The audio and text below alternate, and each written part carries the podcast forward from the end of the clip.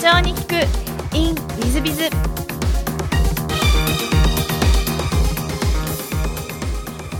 でその後、えっと、1995年にあのがんを発症されたということをお聞きしてるんですがそのがんを発症されたのはもう今は完全に治ってらっしゃるということでしょますね。え二十数年経ってますので、はい、もうがんに関しては、まあ、完治してると思うんですけども、まあ、当然あの一度がんになってますから、まあ、例えば僕はあの咽頭がんだったんですけど、まあ、肺がんとかそれからいろんな大腸がんとか、まあ、もしかしたら他の部署でがんになる可能性がありますので、まあ、年に、えー、2回ほどは 毎年しつこく検診してます。なるほど。その1994年このがんが見つかった時はどんなお気持ちだったんですか？いやあの告知はなされなかったんですよですんで最初は実は普通にあの、まあ、よくある生体ポリープみたいな形であポリープができてるんで、まあ、これ切らなきゃダメだねみたいな話だったんですね。それで手術は、まあ、無事終わりまして、まあ、そこから、えー、退院する時かな4日5日ぐらい4日5日ぐらい入院してたんですかね。で退院する時にあの、まあ、実はちょっと放射線を、まあ、来週からやるからって話になりまして。うん？放射線っていう、まあ、ポリープで放射線って聞いたことないですからそれちょちょちょちょっとまずいんじゃないの？と思いながら先生それはなんかまずいんでしょうかって聞いたんですけど、まあ、実はその時告知なされされてませんで、まあ、今もそうかもしれませんけど告知する先生としない先生に分かれると思うんですけど当時は圧倒的に告知をしない先生の方が多かったんですよね。それでまあそこから放射線治療が始まってどんどんひどくなっていくんで、まあ、これはまずいなというふうに思いましてちょっと母親に鎌をかけたら「大丈夫よ」っていうもんですから あの発見が早かったんで大丈夫です。がんじゃねえかっていう。なるほど。というふうにまあそれで私を認識したっていうそんなようなことがましたね。そうですか。その当時は、えっと、まだ3社ともやってらっしゃるやってましたやってました。ただもうがんになった時はゲームの会社がもう完全メインでゲームの会社が当時どのぐらいですかね。20, 20億ぐらいの規模で200人とか300人とかいたぐらいまでこう急成長毎年売買みたいな感じで急成長してた時期だったんですけど、まあ本当にそういう意味では、まあ、晴天の霹靂といいますか、まあ、ストレスかもしれないですね今から振り返ってみますと。えーとがんはじゃあ治った後はじゃあもう一回じゃあ授業を思い切ってやろうみたいなそんな感じでいらっしゃったんですか？あのがんになってちょっとなんかあのいろいろまた考えちゃうんですね。でやはりあの若い時期にがんになっちゃうってすごく、まあ、運が悪いっていうか不幸じゃないですか。めったにその32歳でがんになる人なんて聞かないですし。で僕の友人が実はその翌僕ががんになる前年にあのリンパ腫で亡くなってるんですよ、まあ、同じ首首がちょっと非常に大変なことになって亡くなったりとかしてて、まあ、それを見てたので、まあ、ちょっと非常にまあ儚いなという気持ちもあってですね。僕自身は逆にそのすごい焦っちゃうんですよね。でこのまま死ぬのかなっていう気持ちの方が強くなってですね。で、まあ、死ぬんであれば、まあ、あのドラゴンクエストとかファイナルファンタジーとか当時世間がの方がもう非常に、ね、世間の方を熱狂させるような超大作のゲームが人気だったんですけど私もそういうそのすごい作品を残して世に名前を残して死のうというふうにもう考えるわけですね。なるほど。それでじゃあヒットにつながったっていう感じですか？いやあのその前の作品も、まあ、そこそこヒットはしてたんですね。であのその作品を作ってる最中に会社がなくなっちゃうんですよ。ああそうなんですか、あの、まあ、要するにですねあの、まあ、ちょっと今から思うと団長の思いなんですけどまあ、銀行からの借り入れも結構してましたので、えー、まあまあ、がんで作品残して死ぬからっていうのはみんなあの手伝ってくれって言えないじゃないですか。あうちの当時のメンバーに「俺がんで死ぬからさ」っていう「作品残して死にたいんだよね」なんてって言ったらもしかしたら死ぬ気でみんな手伝ってくれたのかもしれないんですけど、まあ、そんなこと言わずに社長はいきなり85キロの体重だったのが60キロになったりとかなんか狂ったような仕事を始めて、まあ、一部の社員から社長狂ったって本当に言われてたんですけどみたいな状況だとみんな怖いじゃないですか。でまあ、僕としては銀行さんの手前そんなようなこと絶対言えなかったんで大人の事情でなんか本当今でも団長の思いなんですけどねあのそんなの無視してそこまでこう突き進んでいくんだったら一番本当は身近な社員のずっと苦楽を共にしてきたメンバーにちゃんと言ってあの対策を残して死にたいからって言えばあんなことにはなんなかったんじゃないかなっていうのはちょっと今からもう思ってるんですよね。なるほどで、えっと、会社が、まあ、倒産されるわけですけどもその時はあの他の会社はあのもう編集プロダクションとかは、まあ、完全にその段階で、えー、会社を閉じます、うん、それと先ほど言ったそのシオンコーポレーションは、まあ、倒産のタイミングでもう株を、まあ、僕はもう運営できませんので手放すんですね、まあ、それがまあ、結果的に回り回って、まあ、そういう形でマザーズに上場するんですけど。なるほどまあ、社名も変わってますんで僕は最初全然分かんなかったんですけど。うん、という形で、えー、あとゲームメーカーは、まあ、当然破綻しますので、えー、会社としてはもう倒産と、うん、私自身も、まあ、自己破産というような流れになってなるほど。自己破産やっぱり銀行借り入れの個人保証でいらっしゃいますそうですね、えー、と当時二十数億個人保証してましたので。ははは。なるほど。自己破産して以降はどうしようかなとかはお考えになられたんですか？あのまあまずはその、まあ、当然ですけど破産の経験でしたことある方の方が少ないと思うんですよ。で僕も周りを探しても、えー、自己破産した経験のある方ってどなたもいらっしゃらなくてで果たしてどうなっちゃうんだろうなとなんかあの債権者が家に押しかけてきて大変なことになるとか夜逃げをして北海道とかに逃げるとか、まあ、そんなような話とかは、まあ、よく、まあ、聞いてましたけど、まあ、実際問題じゃああのいざ自分の立場になりますと、まあ、どのようなことがどういうふうに起きるんだろうと、まあ、半分もうパニックというか、まあ、半分その分からないことだらけで。えー、半分もう、えー、開き直るしかないというか、えー、という中でまあ時間が過ぎていくんですよね。うん、まあ、結果的にはすすぐにやはり立ち立ち直れないですよね いろんなダメージが大きくてですね。で半年間ぐらいですかね。発散期間の間まあ悶々としながらアルコール漬けの生活を送るような、まあ、そんなようなあのよくありがちなあの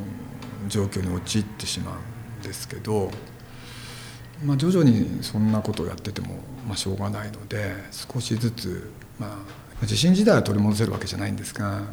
少しずつですけど普通の感覚を取り戻していくようなそんな半年間を経て、まあ、面積を受けるっていう形になっていくんですよね。うんあのその自己破産からこうどうやって復活したのかというかこう戻ったのかというのは何かきっかけとかそういうのあるものなんですか？うんまあ結果的にそのやっぱりその半年間が大きかったと思うんですよ。で最初は非常に銀行さんのことを恨んだりとか、えー、まあ非常にもう、まあ、自暴自棄になったりとか叫びたりの生活のような、まあ、そういうその状況に陥るんですけど、まあ、さっきお伝えした通り、まあ、徐々に徐々にこう普通に戻っていくとやっぱりその、まあ、元いた場所に戻りたいという気持ちの方がだんだん大きくなってきまして、まあ、結果的に面積をいただくと、まあ、借金というか借り入れ僕が個人保証している分も含めてですけども、まあ、一旦面積を受けますと、まあ、ゼロに戻ります。まあ、普通の人間に戻るってことですよね。でそこから、まあ、ゼロベースからまたスタートできるっていう、まあ、そんなような環境をいただけるので、えー、なんか新しいことにもう一回踏み出せる、まあ、環境だけはできていくわけですよね。まあ、そこでで僕がだから一番感じたのはやっぱり周りの友人じゃないですかね。うん、あの一人で、まあ、全て何とかするっていうのはやっぱり正直難しかったと思うんですね。で当然あの破産することであの離れていった友達とかもまあそれは当然多かったんですけど僕実は案外友達増えちゃったんですね変な話なんですが。であのずっと仕事ばっかりやってたんでであの人付き合いとかもあんまりせずにずっと仕事ばっかりやってたんでなんか多分意外ととっつきづらい人間だったかもしれないんですよ若い頃。その破産前はですね。ところが破産しちゃってまあ変な話ですけどもうダメをダメ人間じゃないですか。で毎日楽しく飲むしかないですよね。もう。でブワーってやって飲んでるうちに、まあ、友達増えるんですよね。ですのでなんか気が付いたらすんごい友達に囲まれる人生になっちゃってでまたみんな昔からの友達は昔からの友達で「もう一回頑張んなよ」なんて言ってくれますし、まあ、新しい友達は新しい友達でまた応援してくれますし、まあ、僕はすごくそういう意味では友人に恵まれたような気がしますね。いやまあ多分あの吉田社長のあのお人柄が素晴らしいそういうことになるんだと思いますいやあの死ぬほど飲んだのが良かったかもしれませんね。でえっと、一番最初はじゃあ仕事としてはどんなことを自己破産後は始めようみたいな感じになってらっしゃったんですか？あの本当はインターネットの世界とかゲームとかエンターテインメントの世界に戻りたかったんです。ただ正直言いましてそこまで自信が回復してなかったんですね、まあ、それで実はあの破産前にあのすごく感じてたのが、まあ、先ほどちょっとお酒の話をしてしまいましたがやはりあの毎日そのまあなんて言うんですかいたたまれなくなって深酒をすると翌日辛いわけですよ。でそうすると全然前向きな今状況ではないので、まあ、一時期あの僕はあのマッサージにマッサージで癒されてたんですね本当になんか人間辛い時ってもうお酒じゃ癒されないなと思うんですがあのマッサージをしていただくことで少しなんとか元気になって翌日仕事ができるようなそんなような環境になったんですけど、まあ、それでリラクゼーション系のビジネスっていうのはすごいなと思いました。あんなどん底のあんな極限の状態の人間を次の日また頑張らせるだけのすごいすごいモデルなんだななんて思ってですね。でもし自分が復活する時に、まあ、そんなようなことができたらすごく少しは役に立つかなみたいなのと、まあ、自分もやってもらいたいっていうのもあったんですがというんで実はあの僕あの日本で初めての太古式マッサージの店を作るんですね。はあ、なるほど全然ちょっと違う分野ですね。そうなんですあの、まあ、聞いてていただいて、まあ、そろそろご理解いただく方と思うんですけどなんかこう何かの延長線上で事業をしないんですね僕ね。ですんで結構聞いてる方は唐突に何か始めるっていうふうに思われるかもしれませんが、まあ、自分の中でつながってるんですけどパッと聞くと全く唐突に何か始まるんですね。で今回もそういう意味ではその時も太鼓式マッサージの店だったんですけどあの、まあ、普通の指圧の店とか普通の、まあ、オイルマッサージみたいな店を作ってもよかったんですけど、まあ、何のその目新しさもなかったので、まあ、当時太鼓式マッサージって今ではまあ、日本に至る所にあると思うんですけど当時なかったんですよ日本に。でなんでないんだろうなと思ってすごい不思議でいろいろ調べていったところもう単純にないっていう結論に達してですねで、まあ、それであれば、あのー、非常に面白い展開が可能ではないかなと思ってですね、まあ、それでやったところ、まあ、雑誌に取材いただいてその後テレビにも取材いただいてまあ面白いですよね初めての日本発のタイマッサー対抗式マッサージなんで。で気が付くともう4か月とか5か月先まで予約でいっぱいのとんでもない繁盛店になっちゃうんですよね。やっぱりあの吉田社長もともと商売センスがあられるからそういうふうに当てられるという感じでいらっしゃいますよね。なんですかね僕商売が好きっていうよりもなんかこうマーケティング的なあの要するにその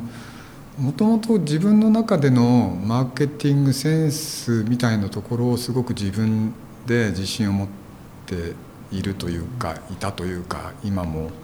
そうだということなのかもしれないんですけど。まあ、世の中の方にとって何がバリューになるのかとか何が面白いのかっていうのをまあ、ずっとその大学生以降からやってきたじゃないですか。特にあのメディアの仕事ってまさにそうだと思うんですよ。ね世の中の方が何が面白いと思うかっていうところですし、まあ、だからそんなのがもしかしたら、まあ、ちょっとだけあったのかもしれないですね。なるほど。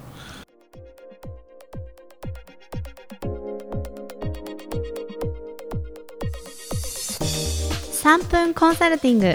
w i z b i z が社長の悩みを解決本日の3分コンサルティングは K 様でいらっしゃいます。採用支援サービス従業員15名の会社様です。はじめまして私は神奈川県で採用支援サービスを企画販売している K と申します。おかげさまで売上も好調で従業員数も右肩上がり増え嬉しい悲鳴を上げております。素晴らしいですね。しかしながら去っていく仲間が多いことも事実です。ある程度の約束を与えてもなかなか自分の右上と呼べる人材には成長しません。えー、新谷さんのところではこういった悩みを抱えた経営者のためのセミナーや講演会が多数あるとお聞きし、今回ご相談させていただきました。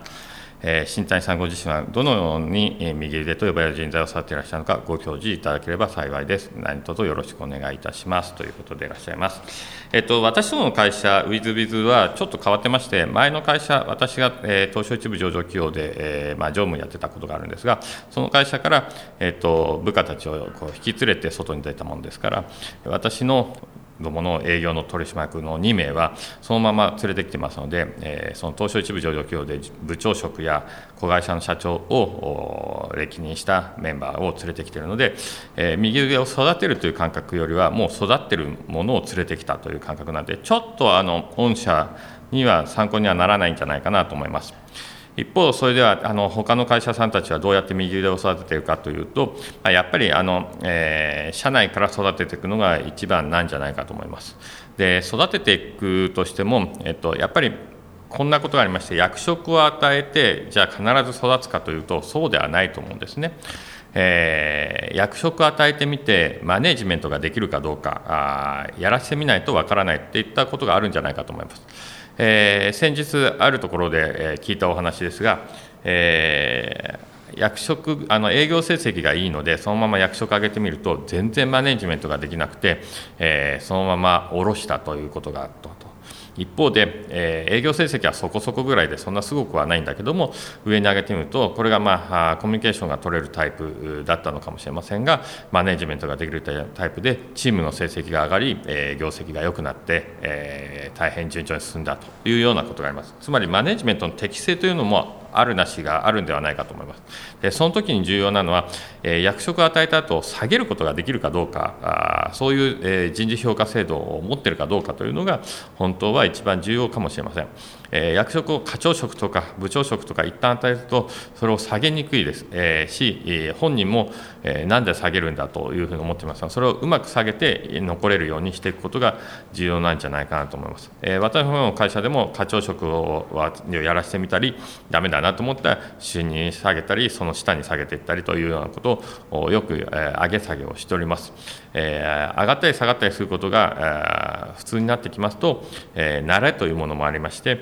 問題なく下がったり上がったりということができると思います。もちろん落ち込んでもらった方がいいわけですしもしマネージャーになりたいと思ったらマネジメント力をつけてもらわなきゃいけないのである程度その下げるときは理由をきちっと明確に説明し下げなきゃいけないという部分もあるかもしれません。かつ人事評価制度、えー、その上がったり下がったりする人事評価制度を、えー、作っておかねばならないですしその人事評価制度に、えー、従ってそうなっているということをきちっとご説明できる状態を作らなきゃいけないかもしれません、えー、ですので、まあ、右腕を育てていくということに関しては一つは人事評価制度ということになるんじゃないでしょうか。もう一つはマネージャー研修といいますか、幹部研修みたいなのをやってですね、どういうふうにマネジメントをしていくのかというと、教育をしていかなきゃいけません。えこれは日々の OJT でもやらなきゃいけませんし、えまあ、幹部研修みたいなのを研修を受けさせるみたいなこともやらなきゃいけません。そういう意味で、右腕にさせたいなと思っているメンバーには、え外部のセミナーに、えいろいろと参加させたり、研修を受けさせたりということをいろいろとやっていくべきじゃないですか。その中の何人かの一人が、まあ、育ってくる、まあ、結果的に育ってきたというようなことが起こってくるんじゃないかと思います。えー、最後にもう一つはあの、えー、やめていくことというのはあまりあの気にする必要性はないんじゃないかなと思います。素質というものもありますし、えー、勉強しているかどうか努力をしているかどうかというものもありますがやめていかれる方は御社の制度といいますか組織風土といいますか、えー、そういうものに合ってないのかもしれませんので、えー、ある程度はやめてきていただいても仕方ないんじゃないかというふうには思っております。えー、その辺細かいことになりますが一度ご相談にお越しいただいてもう少し細かくお話をできたらなというふうに思っております。本日の3分コンサルティングここまで。また来週。